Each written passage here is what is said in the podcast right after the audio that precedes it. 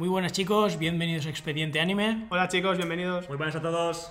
Y hoy eh, vamos a analizar, a charlar un poquito sobre el capítulo 995 de One Piece, el manga.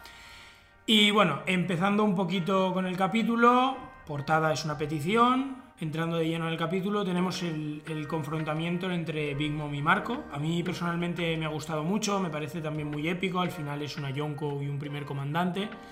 ¿Y alguna opinión de, de esto? Sí, a mí me gusta mucho, en, en, específico me gusta mucho Marco porque tiene una de las frutas más chulas y parece ser, bueno, eso ya no, tampoco quiero adelantar nada, pero parece ser que su fruta va a ser clave en el desenlace o al menos en el nudo de este arco porque estamos viendo que su fruta es curativa o, y, y, de, y es inmune a muchos ataques de fuego y parece ser que a lo mejor es el, la debilidad del virus que ha creado Queen.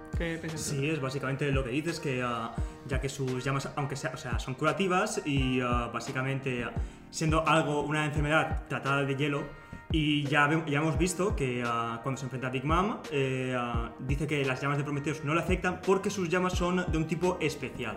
Así que básicamente, como estamos viendo, yo creo que será bastante, bastante clave. Bien, avanzando un poquito más, eh, tenemos la interacción también con Perospero, el intento de ataque a Marco y cómo intervienen Carrot y Wanda en modo Sulong. También un enfrentamiento bastante esperado, yo creo. A mí me ha gustado mucho que incluya a Wanda, porque también era pues eh, como muy cercana de Carrot y cercana, cercana a, a Pedro. Y es un, un, enfrentamiento que yo creo que ahora puede desarrollar bastante bien, con las dos en forma Sulong, pero espero con un, un buen nivel, 700 sí. millones de, de, recompensa.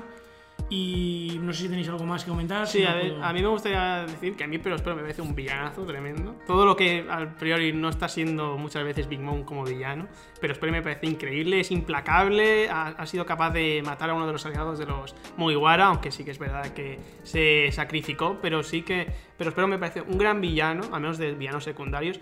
Y yo esperaba, de opinión personal, que pero espero cayera ante Carrot. No sé qué pensáis vosotros, pero bueno, parece ser que va a ser Wanda quien la derrote al final.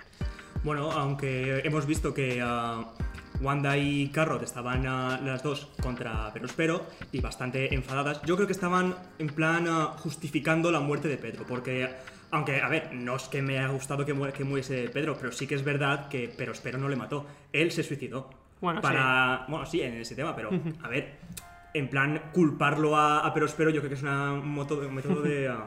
Sí, al final es un sacrificio y al final si no se habrá sacrificado, pero espero lo habrá acabado matando seguramente. Así que en ese sentido sí.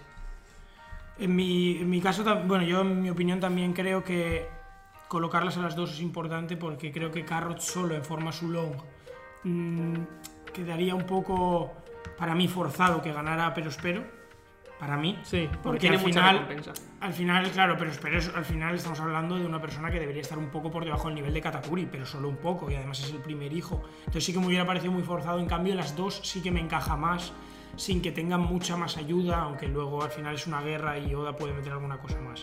Recordemos también que le falta un brazo, esto podría ser bastante clave durante el combate. Uh -huh.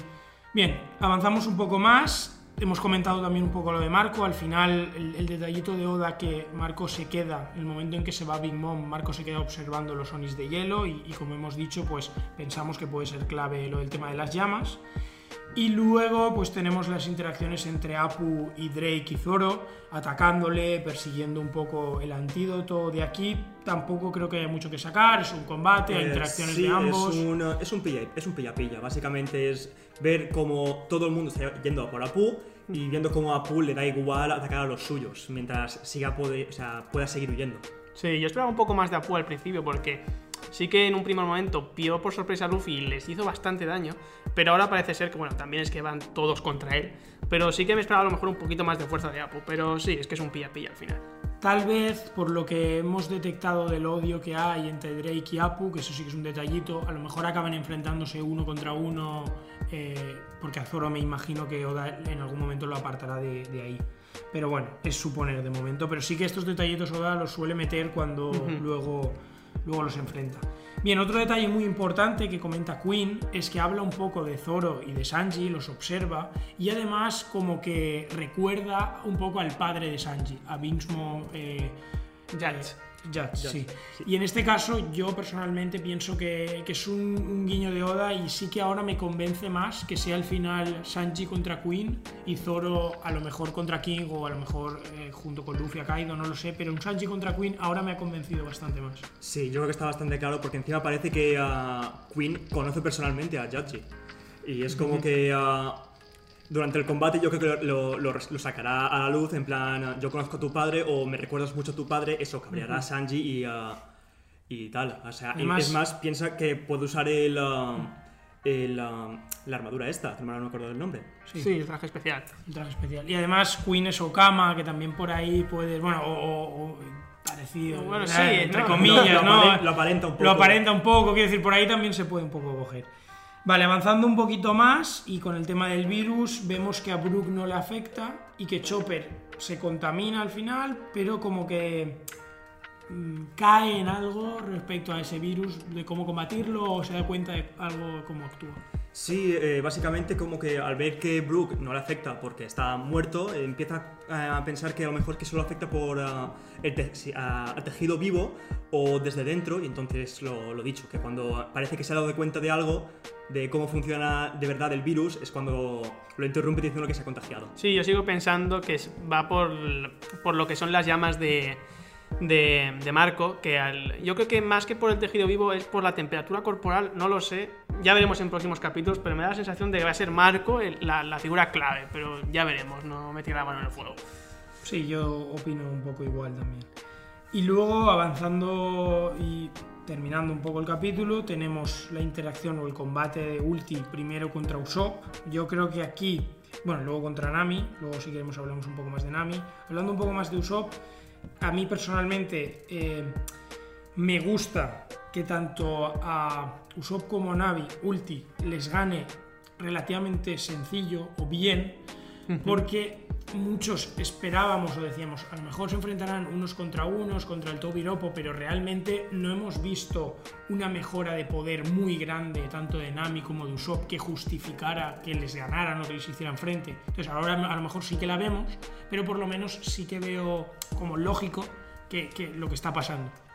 Sí, y ah, aunque en un principio parecía que ah, Usopp, Usopp podía hacer algo, así porque le pilló desprevenida a Ultia. Sí, sí. Ultia, vale. Eh, le pilló desprevenida, la cogió con su, con su planta, con su famosa planta.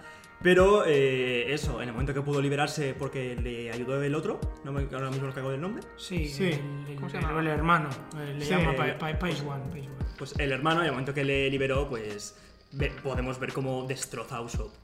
Sí, al final yo creo que siempre- ya llevan diciendo bastante tiempo, ¿no? Incluso entre ellos dicen que al final son dos personas normales en un grupo de monstruos y sería raro que de repente Usopp y Nami, que son las figuras ya no débiles, pero sí que son los más normales, que ahora de repente puedan vencer a un personaje como Ulti. No tendría ningún sentido narrativo, pero sí que mola ver que su fortaleza está en otro sitio y que sí, aún así son unos Mugiwaras del- de, los pies a la cabeza.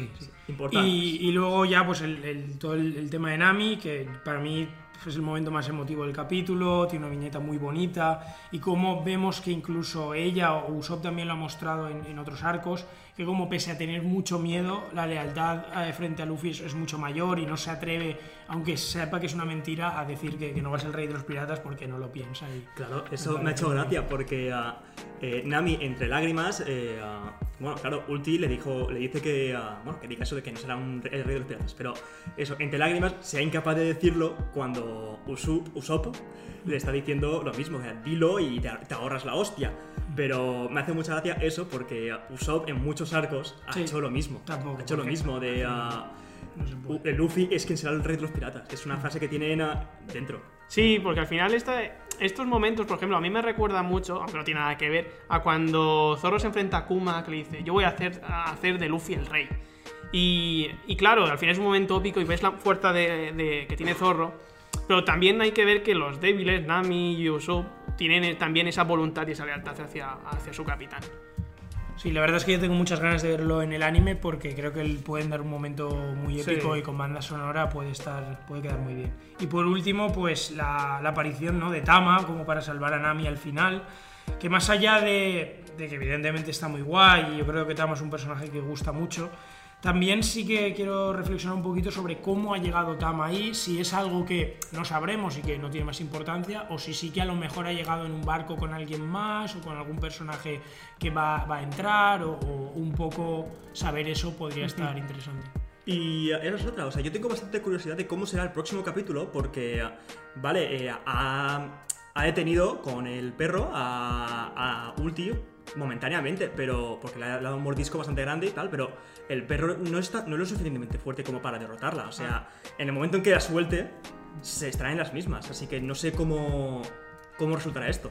Sí, al final, bueno, Oda tiene la habilidad siempre especial de saber terminar los capítulos muy bien en un momento muy alto, pero falta ver cómo se desarrollará esto porque al final sigue siendo un, pues un perro o el tipo de animal que sea y no sabemos hasta qué punto puede derrotar a Ulti, no creo que derrote a Ulti, pero sí que será a lo mejor una distracción o aparecer otro personaje que sí que al final le dé batalla. Pues bueno, hasta aquí hemos llegado, esto ha sido todo. Sí, chicos, hasta la Eh, próxima. Y antes que nada, recordaros que nos podéis seguir en nuestras redes sociales, Instagram y Twitter, y que ahora estamos tanto en iVoox como Spotify para que nos podáis oír perfectamente si no queréis entrar en YouTube o si os, o si os es más fácil. Bueno, eso es todo, adiós. Hasta luego, chicos. Hasta luego.